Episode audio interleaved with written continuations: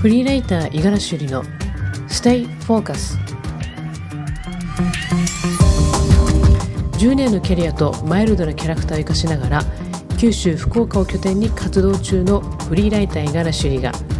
フリーランスに生きる人々とガチンコトークを行います。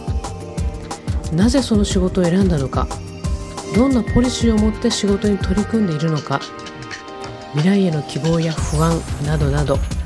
丸ごと語り合いたいと思います。厳しい時代を生き抜くたくましきフリーランサーたちにステイフォーカスはい皆さんこんにちは。すっかり秋ですね。だいぶ肌寒くなってる毎日ですけれどもいかがお過ごしでしょうか？えー、ステイフォーカススタートしてあの実はもう3ヶ月ぐらい経つんですね。でちょっとこの間調べていただいたらなんとトータルで約8000回もの配信をあの8000回聞かれてるってことだと思うんですけれどもあのそういった数字までいっておりましてですね実にあの、ね、こんな拙い司会進行トークでありますけれども皆様本当に本当にありがとうございます。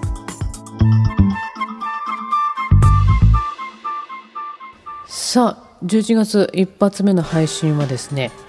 あの商品企画とデザインを手掛けてらっしゃるウィロー代表の浅場雄一さんが登場いたします。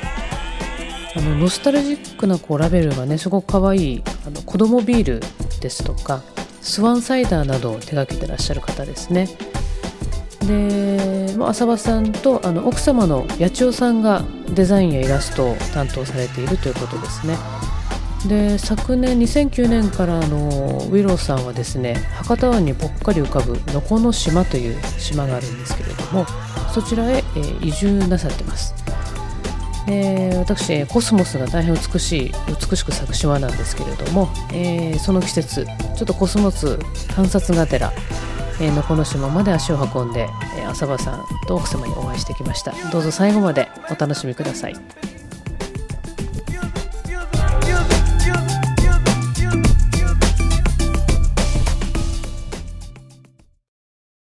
今回は能古島に、えー、来てまして、えー、ウィローの浅場さんと今日はお話ししたいと思いましてお邪魔してます。今日はよろしくお願いします。そして、えー、アシスタント的に 野原さんというプランナーっていう肩書きでいいんですかね。ね、はい、はい、本業は広告プランナーなんですけど、はい、今はコピーライティングの方の仕事でえー、生計を立ててます不景気なので。あそうですね、はい、そんな野原さんと五十嵐で浅場さんのお宅にお邪魔してますけれども、はい、えっ、と浅場さんはねあの子供ビールの,、はい、あの考案者ということで皆さんによく知られてるあの存在だと思いますけど、はい、まあ、ちょっとそもそもの話からぜひ伺いたいんですけどそもそもこの仕事は、はい、どこから始まってるんでしょうか？うんとですね。やっぱりもんじゃ焼き屋さんの話から始まるんですかね。もんじゃからですね、多分ね。うん、うん、と、まあ、脱サラをして、はい、えー、もんじゃ焼き屋を始めたのが、今から14年くらい前で、はい、で、まあ、飲食店はやったことなかったんで、うん、どうしたもんかなと思った中で、うん。はい、えー、食べ物はまあ頑張ったけど、うん、まあ、より簡単に、より面白くやるには、買ってくるのに限ると、いうことで、最初はなんかこうその当時ネットも使ったかな。なんかいろいろ不思議な、えー、お酒とか、ジュースを仕入れては、えー、店で置いてたんですけどその中で、えー、まあネットで買ったりとかあと近所にちっちゃなラムネ屋さんがあってそこから買ってたんですが、そのラムネ屋さんが、えー、持ってきてた商品の中に、えー、見つけたのがあのガラナというジュースで、はい、これ南九州の方とか北海道で飲まれてるジュースなんですけど、うん、まあビールみたいな色をしてて泡が出ると。うんうんそういうのでまあ飲まれてるけど、まあ、福岡の人間にはちょっとわからないし、えー、今一つ面白くないなっていうのがあって、はいはい、そういう中で宮崎の子に聞くと、うん、宮崎では焼肉屋さんとかでこう焼肉食べる時に大人はビールで子供はガラナで乾杯という話を聞いたんで、うん、えー、店内に、えーと、子供ビールありますという、えー、のを置いたのがスタートですね、はい、でなんかこうかなんか書いて貼貼ったんですか？そうですね。まあ、ワードで。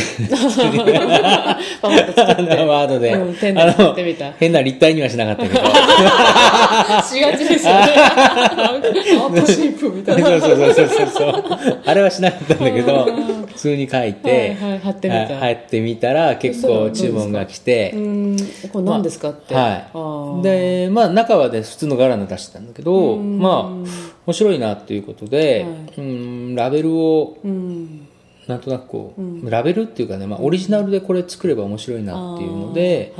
はい、そこからちょっと考え出して、えー、進めていったんですね。うん。まあ、じゃあラベルを貼ってあの作ってしまえみたいな感じ。そうですね。ですからもうあの本当に、あれですよ、まあ違法ですかね。あ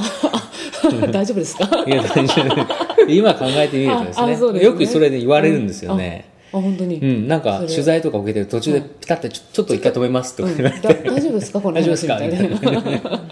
過去の話ああそうなんですね。そうですね。だけどまあねラベルを作るっていうとやっぱ印刷でなんだかんだでやっぱ5万くらいかかるから結構飲食店には大きくて5万っていうとね売り上げ5万上がればいいんじゃなくて利益から5万出すわけなんで、すごい大変なことなんだけど当時、あのクーポン雑誌がちょうど出始めなんですよね、僕あれがねもうすごい嫌いで、うん、本当にもう飲食店を食い物にしやがってという、うん。うん、仕事します？だからよく来るんですようちの店ににね、うん、飛び込みで飛び込みできますよ、あそうですか、はい、あの飛び込みで来るのがあの営業と、あのホームページ作りませんか、はい、そういうのも、これすごい多いです。でな結構高いんですよね、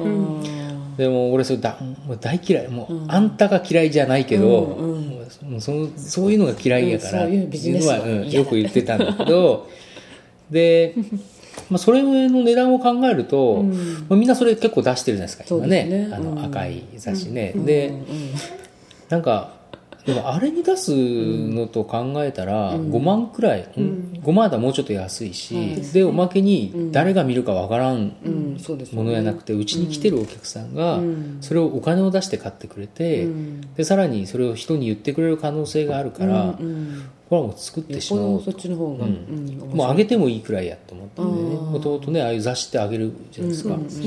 それでじゃあ作ろうということで、うん作って。たんですね、それが最初ですけど、まあ、ただ問題があって、僕は絵が描けないんで、まあ、それでたまたま元のバイト仲間の八千代に頼んだのです。書いてみて。書いてみてと。俺の指示はもう朝日スーパードライみたいな感じ。言ったらなんか出てきた違うのが出てきて。あ れみたいな。まあ、よかろうみたいな、で、はい、結局それを採用それ採用。されたんですね、はい、うん。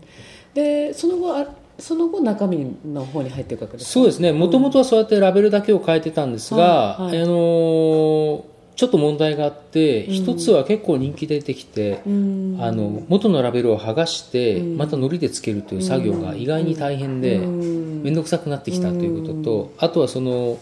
ガラナを作ってたメーカーが若干気づき出した。戻ってくるカラによくわからないラベルが貼ってある。よく貼ってある、はい、よく貼ってある。これはまずい。まずいなっていうのがあったんで。だからじゃあもうちょっとちゃんと作ろうよ、でそこのメーカーさんに話を持っていったんです。アポなしで。僕いつもアポなし。いまだにそうなんですけど、アポなしで行ってお願いをしたら、もう本当5秒くらいで断られてでその時言われたのが、なんかそのうちはそんなにそのえどんだけ作るとと、うん、とりあえずまあ何百本くらい、うん、いやうちそんなちっちゃい仕事はしないと、うん、ちはねもう何万本、うん、何十万本という商品を作るような仕事をしてるわけだから、そんなちっちゃい仕事はうちはしないんだよと言われて、まあ、帰れみたいな感じで帰っていった でそれでね僕1年くらいそれでも止まってたんですよその話は、うん、あもうじゃあ無理だなってあ無理やなと思って。ですね、うん、でそうこうしてるうちに、そこが潰れたんですよその会社が。そうですか、でどうしようとなってもないやんと思ったら、なんか佐賀のメーカーさんがガラナをやっぱ持ってるからということで、そこが入れてもらうことになったんですよね、それで、まあ、その潰れた時になんで潰れたんやろうってそんな大きな話をししてたのにと思って、ねえー、まあ最大の親父に聞いたら、うん、いやすごいたくさん作るんだけど、うん、結局もう大量薄利多売ですよ。だから聞いたら24本入りの、うん、なんかこうジュース箱にこう入ってるやつで、1ケース売って利益は5円と。で僕の計算でいくと子供ビールだと多分利益が1本あたり多分50円60円は絶対に出るんで、うん、1ケースに直すとすごい金額になるんですよね。だからその一体その売上と利益ってどっちが大切なのかなと思った時、ちょっと分かってなかったんやなと思う。まあちっちゃいもんじゃ焼きがながらねそう。上から見せんですよ。いやだけどそんな商売してたんですねでも多いですよそういうところが、うん、そういうところいまだに多いですね。でその佐賀のメーカーさんにちょっと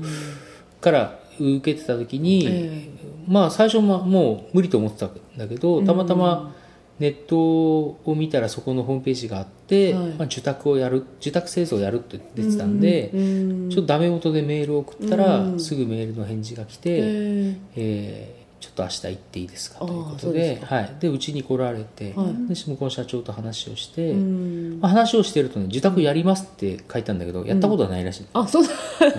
基本的にはもうやっぱラムネ屋さんで、もうその潰れたとこと同じで大量生産のやつをやってると、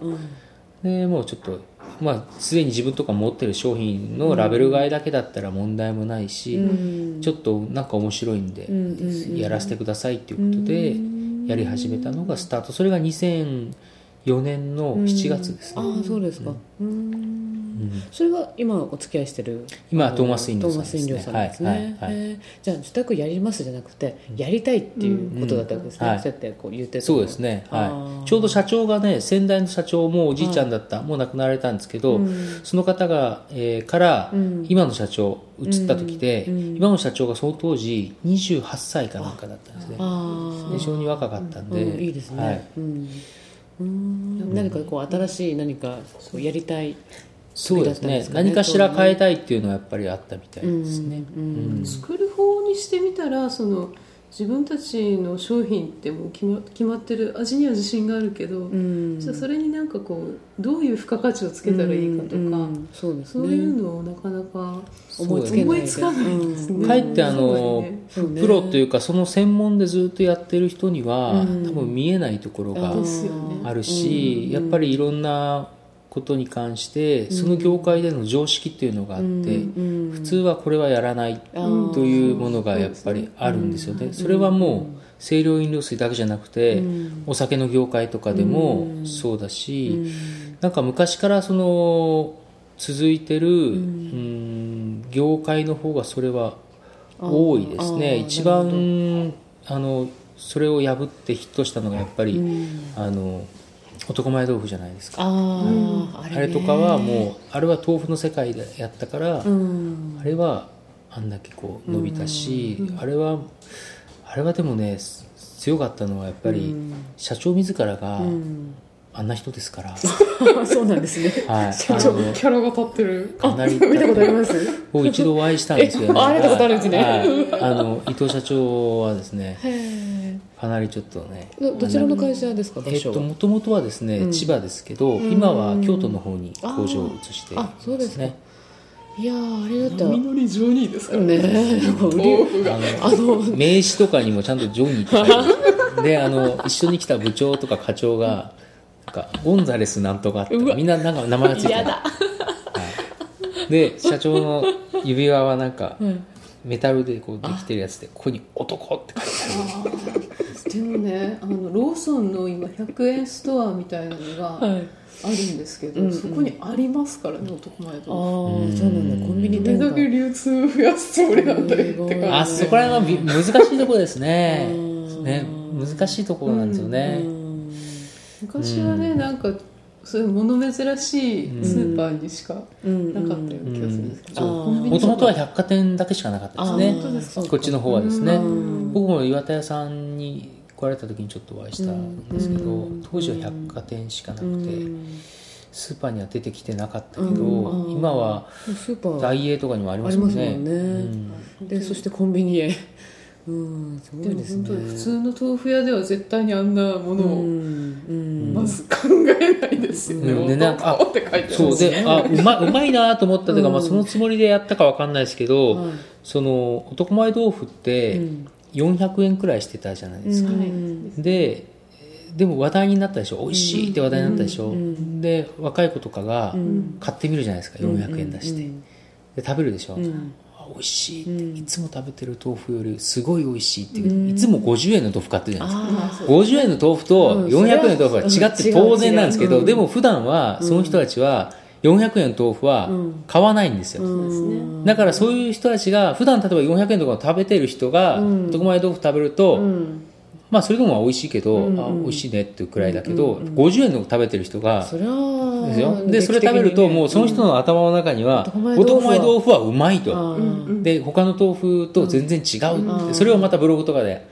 発信するから、またそういう日頃50円食べてる人が400円の男前でしょ、お金出しちゃう、実は他の400円の豆腐食べてみると、うまいっていうの多分あると思うんですけど、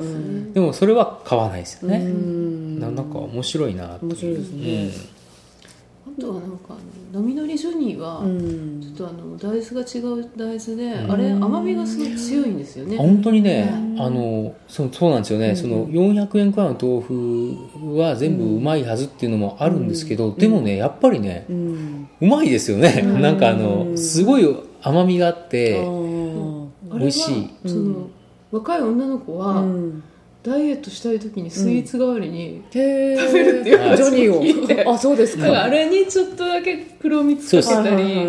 きな粉かけたりそういう提案もしてますからね。なるほど。それはじゃあね絶対普通の豆腐屋はそんなこと考えない、ね、考えつかないですよね、そこにこういかにこういあるものにこうプラス何かを加えて、お金を出していただくかっていうところが。そうですね、あれもあの社長はそのお父さんがあの豆腐屋だったんですけど、本人は全く違う業界だったからだから多分出た発想なんでしょうね。うん。それだから浅場さんにも言える話ですよね。そうですね。僕らはもう基本的にはもう、そういうのが僕らの、まあ、売りですから、なんかこうまあ難しいのはやっぱりその、知らないからこそ出てくる発想ってあるんですけど、うん、例えば今の飲料みたいに、僕らもう5年やってるじゃないですか、うん、やってると僕ら自身がなんか飲料業界の人になってて、若干ね、そのいやこれはできんやろとかいう、言い始めちゃうんですね。言い始めそうになるんで、それをいつもちょっと、それはちょっと一回捨てようと、そういう考えは。うん、あのやっぱそ最初にすごくトーマス飲料さんとやってよくあったのが、こういうのどうすかっていうと、それはできませんねという、言われるんです例えば果汁をこの炭酸飲料に果汁10%くらいの飲料できませんかねっていうと、いやできまそれはね無理です。果汁10%は入れられませんからね、うん、できませんとかって言われたんです、うんうん、でもねよく話をしてると、まあ、例えばですけど、ずっとなんだかんだ話してると、うん、9%だったらできたりするわけですよ。だから僕らとしては10%飲料できんって言ったら、それを向こうが一応いや10%はできんけど、ここまでならできるとかっていう反応があればいいんですけど、ね、あのいやそれはできんよっていう、これはねこれすごくどこも多いです。あの酒酒蔵さんでも何でもこういうのどうって言うとそれはできませんと、じゃあどこまでならできるのかとかあとどうやったらできるのかっていうできるためのその方法を考えましょうよっていうのが最初はなかったけど今はすごくもう。もう5年の付き合いなんで、うんうん、トーマスさんの方でもそこら辺は全然違って、うん、もう話が早い。先方自体も変わってきたっていうことですよね。それはね、やっぱ実際にお金になって入ってくれば 考えを変えざるを得ない、だって結構何種類か一緒にあれでしょ？作られてます、ね、そうですね。今は今ででいうとどんなんでしょうね。まあ30くらい作ってるんじゃないですか、ね、そんなに作ってます？はい。まあ、のこの島ののこの島のもそうですね。のこの島サイダーとか、うん、あとはそうですね。九州中のサイダーは作ってるし 九州中、はい、九州中作ってますね。あとはそうですね、えっと、この前は伊勢の赤福さんのサイダーを作ったり赤福サイダーですか？えー、っとですねいや、えっと、うん、おかげ横丁っていうですね、うん、あのなんかあるんですよ。そのおかげ横丁の横丁サイダーっていうのがあるんですけど、はい、それがもともとあったんですがちょっとデザインを変えたいっていうことでうちに話が来てやったりとかあと変わったところだとえっと全日空のラムネですね、全日空ラムネと今全日空のえっと、プレミアムクラスに乗ってるおつまみがあるんですね、ビールとかあのおつまみの袋はうちで。あはい、そうですか。やってますね。はい。なんかちょこちょこっとなんかちょこちょこ、なんかさりげなく。細かいものが。やってらっしゃいますね、はい、どっからどう話が来るかわからんですけどね、ね。うん、不思議なもんです。不思議ですね、はい。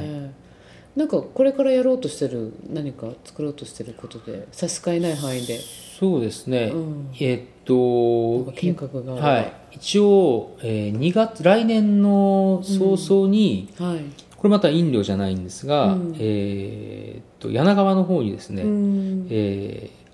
昔ながらのアイスキャンデー屋をちょっとオープンさせようかなという。そうですか。これはあの実はその手作りアイスとか、うんうん、手作りジェラートっていうのは日本中結構多いんですよね、うんうん、道の駅とか行ってもあるし、うんね、珍しくないんですけど、うん、アイスキャンデーってね、うん、意外にないんですね、福岡でいうと、えー、美濃島にある角屋さん、角屋さんですよね、はい、うちの角屋さんから徒歩1分なんですけど、角屋さんとか あとはもう次は鳥栖の八起さん。あ鳥栖ね、はい。ここくらいしかないんですよね。あそうはい、ですからもうあのあそこのお花の近くにある一軒家を使って、うん。うん、そこに本当に昔ながらの感じのアイスキャンデーをやるとともに、今度はその住宅ですね、いろんな観光地から、はい、えー、例えばかぼすの果汁とかを持ってきて、それのアイスキャンデー、あのどうしてもアイスクリームって道の駅とかで買うとどんくらいですかね、うん、400円とか結構するでしょ、うアイスキャンデーだと多分120円から150円で売れるんで。はい、そこ円で売れるから、ちょっと食べるにはいいからですね、うん、ちょっとそれをちょっと立ち上げようかなということでもう機械はちょうど先日入ったんで。ああそうですか、はい、でも来年の話。そうですね。もう来年早々がそれが話ありますね。うん。いいですね。面白いと思いますよなんか。なんかこの仕事浅場さんの肩書きっていうのはこうななんて言ってらっしゃいます？そうですね。プロデューサー、ね、そのですね肩書きがなかなか難しくてですね。ね。前なんか、うん。うんまあ、僕の肩書きというよりもその僕らのその会社のこの仕事は何だろうっていうのを、はい、そうです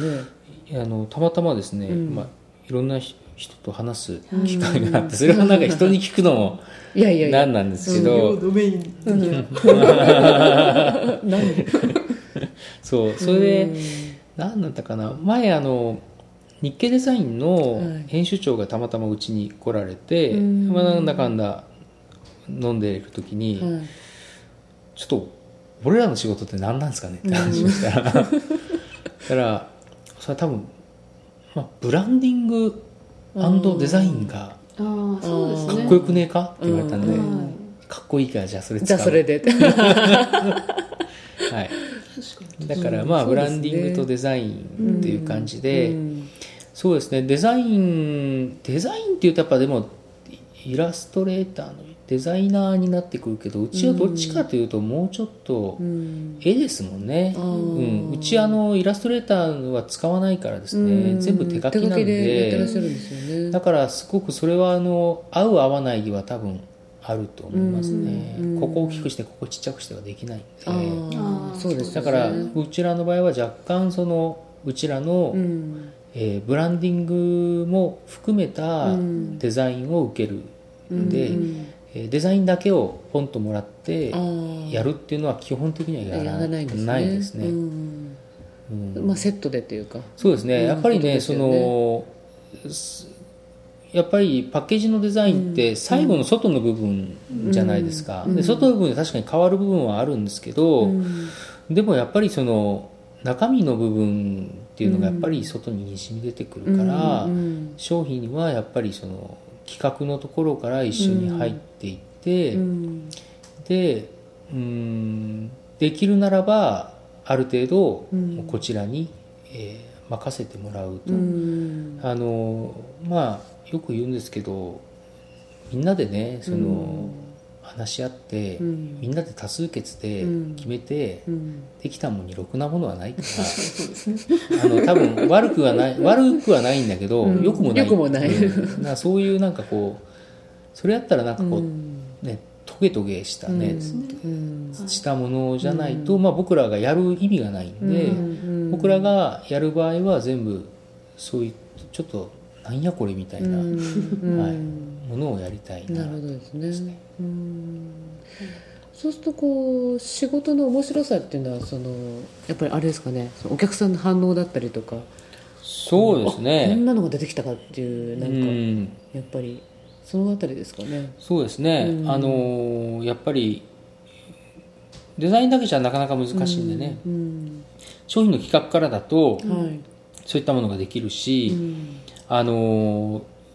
基本的には理想はトーマス飲料さんのように、うちが全部ずっと関わる、うちは今あちらのその商品の企画とデザインを、まあ、基本的にはあそこのオリジナル商品はうちがやるようになってるんでそう、ね、そうなってくるとそのいろいろ違う商品が出てくるかもしれないけど、その大元のこの幹の部分というか、根幹の部分っていうのは常に同じところがやってると、うんそれぞれ違うように見えても実はなんかちゃんと共通した部分ができてくるんで、うん。やりやすいですよね、これはまあデザインもそうなんですけどね。そのデザインいろんなデザインがあってもこれここがここらしいねっていう、全然違うけどここの会社っぽいねっていう部分はやっぱり出てくるんで、そこら辺はちょっとどうしてもうんずっと一緒にやってる方がやっぱやりやすいし、分かってくるもありますもんね。ね。お互いにやっぱり話をして、ここだけはあれよとその、例えばあとはその出す商品によって、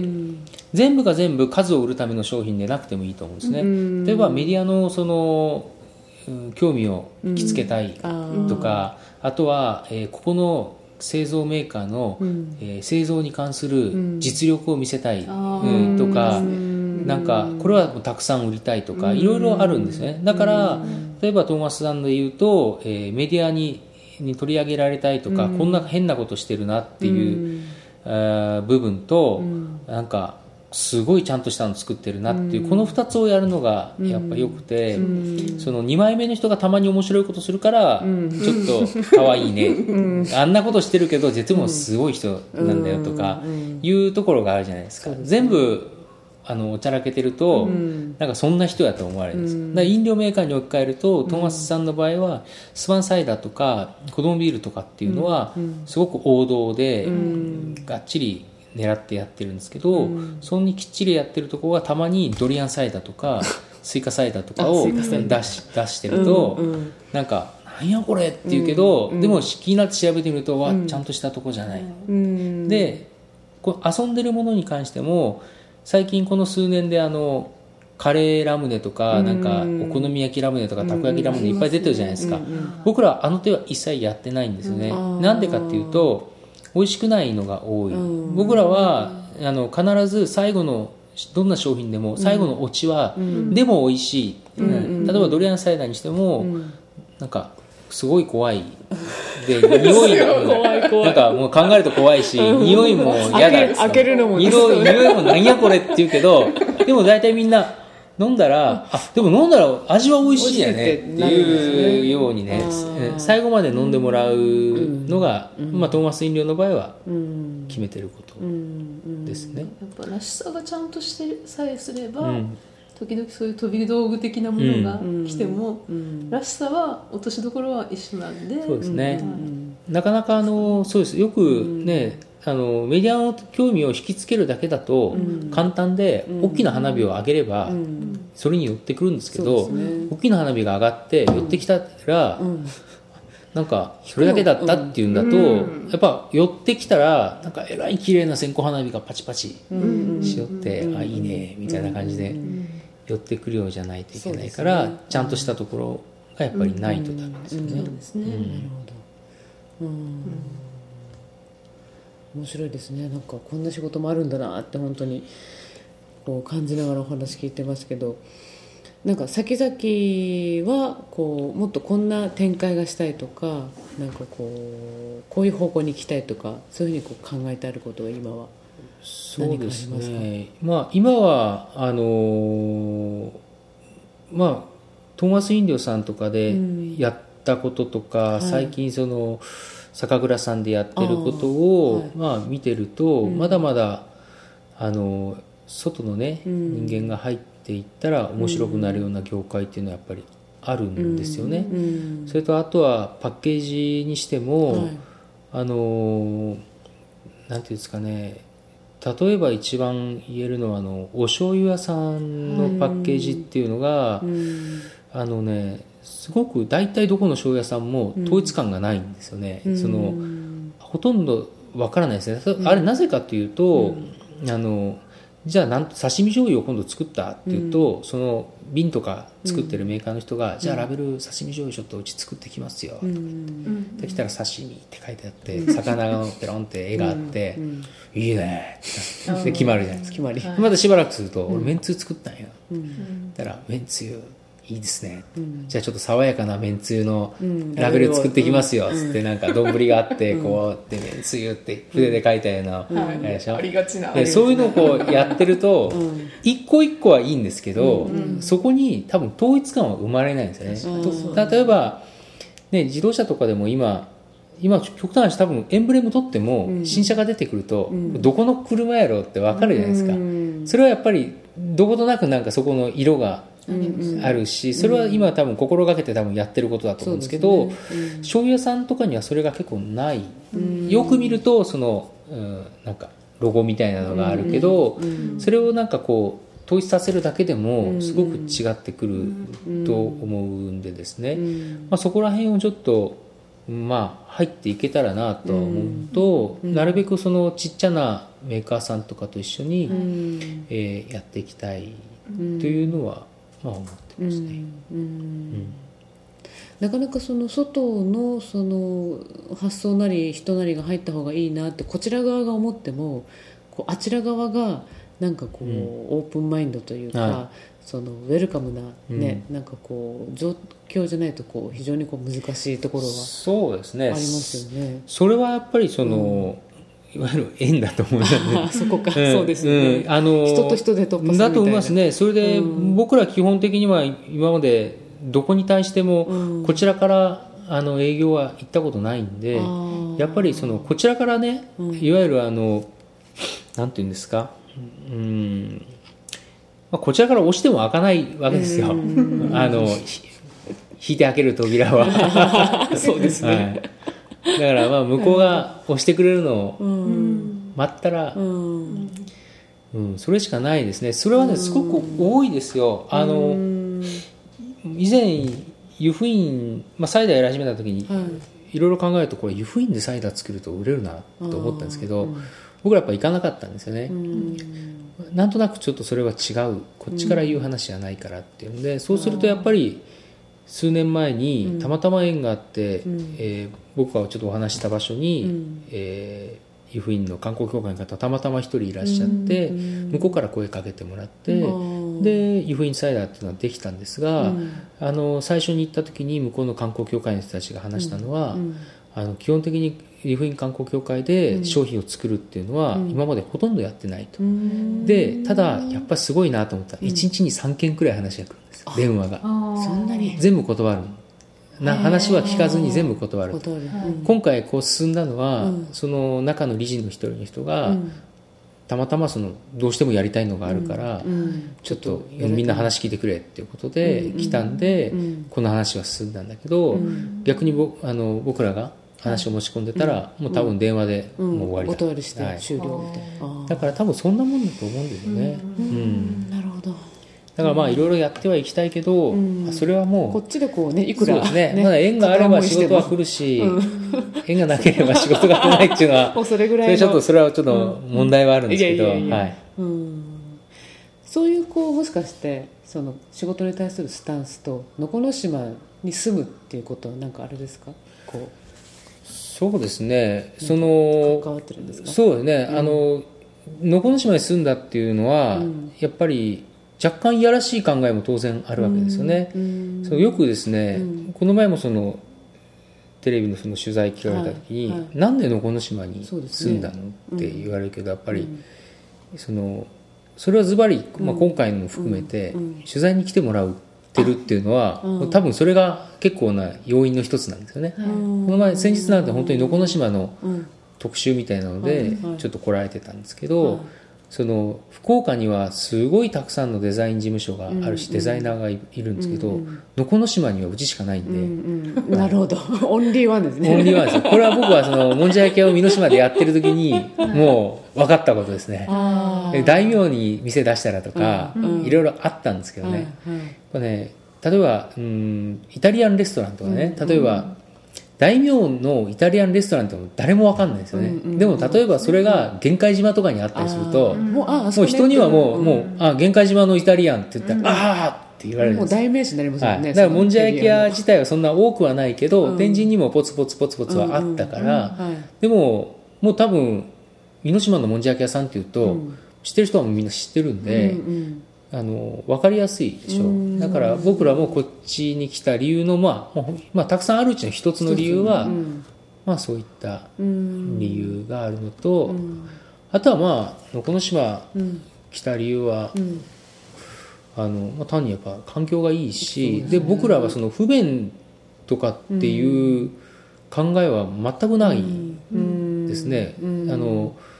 能古島に住んでるって言って、わあいいなってっていう人はいつか住めるかもしれないけど、うん、能古島に住んでるっていうと、うん、不便じゃないですか？っていう人は多分住めないです一生住めないですね。最初のリアクションで最初のリアクションで、ね、はい、そのあたりはね,、はいね。うん、まあでも贅沢ですよね。こうやってこう広いそうですね、こう海側に作って、あのー、タワーが見えますよね。そうですね。これもうちも賃貸ですけど。あこれ賃貸ですか？賃貸です。はい。あそうですかはい、多分福岡のワンルームマンションより安いですね、なんと。いいこと聞いたよ。あそうですそうですね。だどんくらいかな？500坪くらいあるんですけどね、あそこの杉の木までがうちの。あそうですか、下はねちょっと手入れが悪いんですけど下全部これみかん畑なんですけどみかんも、はい、500坪。なんかもう桁が違う話ですよね、はい、そうです。500坪でここに2階建ての家でとか言うとみんな、うん、って言われるんですけど、うん、賃貸とは思ってない。んで、はい、そうか。へえそうですね。もうね去年まで去年まではここも、うん。あの光ファイバー来てなかったんでちょっと、まあ、e モバイルでやってて、はい。はい、まあまあ普通に使えたけどこの夏光がついに来たんでですね、うんうん、さらに快適になりますね。快適ですね。もう何も不便なことがないそうか。そういうのありますよねありますね。メールで、そうそう、うん。えだから、うん、打ち合わせ。だって電話で打ち合わせすればいいしこうね画像だなんだってメールでやり取りできるし、うん、そうですね、うん、あのー、ただその、まあ、スカイプも当然使うんですけど、はい、ただやっぱり仕事は、ね、多分もう全くそうだと、同じだと思うんですけど、やっぱ会わんと話始まらんっていうのは,、ね、ありますね。でもその今までだと、うん。じゃあ電話とか来て、なんかでじゃあちょっとお会いして話しましょうって言ったのが、はいはい、どんな人かいなってとこから入ってどんな仕事してるのかなとかってパンフレットもらったりしてこう見てたのが今はネットがあることによってその会う前に相手のブログ見たり、いろんなのを見て、でお互いメールでやり取りしたり写真とか動画をやり取りしたり、スカイプで話をしたりした上で会うから、なんか便利にはなったなと思うけど、やっぱりそれは全ては会うまでの準備でしかない、うんうん。うん、そうですね、うん。まあ、重要なのは会うことっていうのは、ね、そうですね。だからこれでねこれで対馬とかに行くとちょっとちょっと仕事も辛いかなと思いますねそうですね。うん。なるほど戦場タクシーもありますしね、いざとなれば、うん、そうですね。使う使う時あります？うんと例えば特にこの時期とかすごく休みの日とかに多くて、うん、もうフェリー乗れないなとなると、うん、あのもう急ぐ時は海上タクシー乗ったりはするんですけどあ本当はね島の人は横入りできるらしいんですよ、あのうん、島の人はなんか横から入れてくれるらしいんですけど、うん、それもなんか感じ悪いよね、うん、え横入りの要はその便乗。便乗して？あ。いやあのフェリーがこうフェリーに例えば300人しか乗れなくて、ね、400人並んでると、島の人は横からピッて前の方からこう入れてもらえるとか。ちょっと気分的に、ね。ね、でもねこの時期は本当にね、あの土日とか乗れなくて、だから。あのね能古島にのしベストシーズンに来て、はい。はい、スムーズに船に、ま、あの逃すことなく乗る方法をこの前やっと分かりました。あ何でしょう？自転車を持ってくる。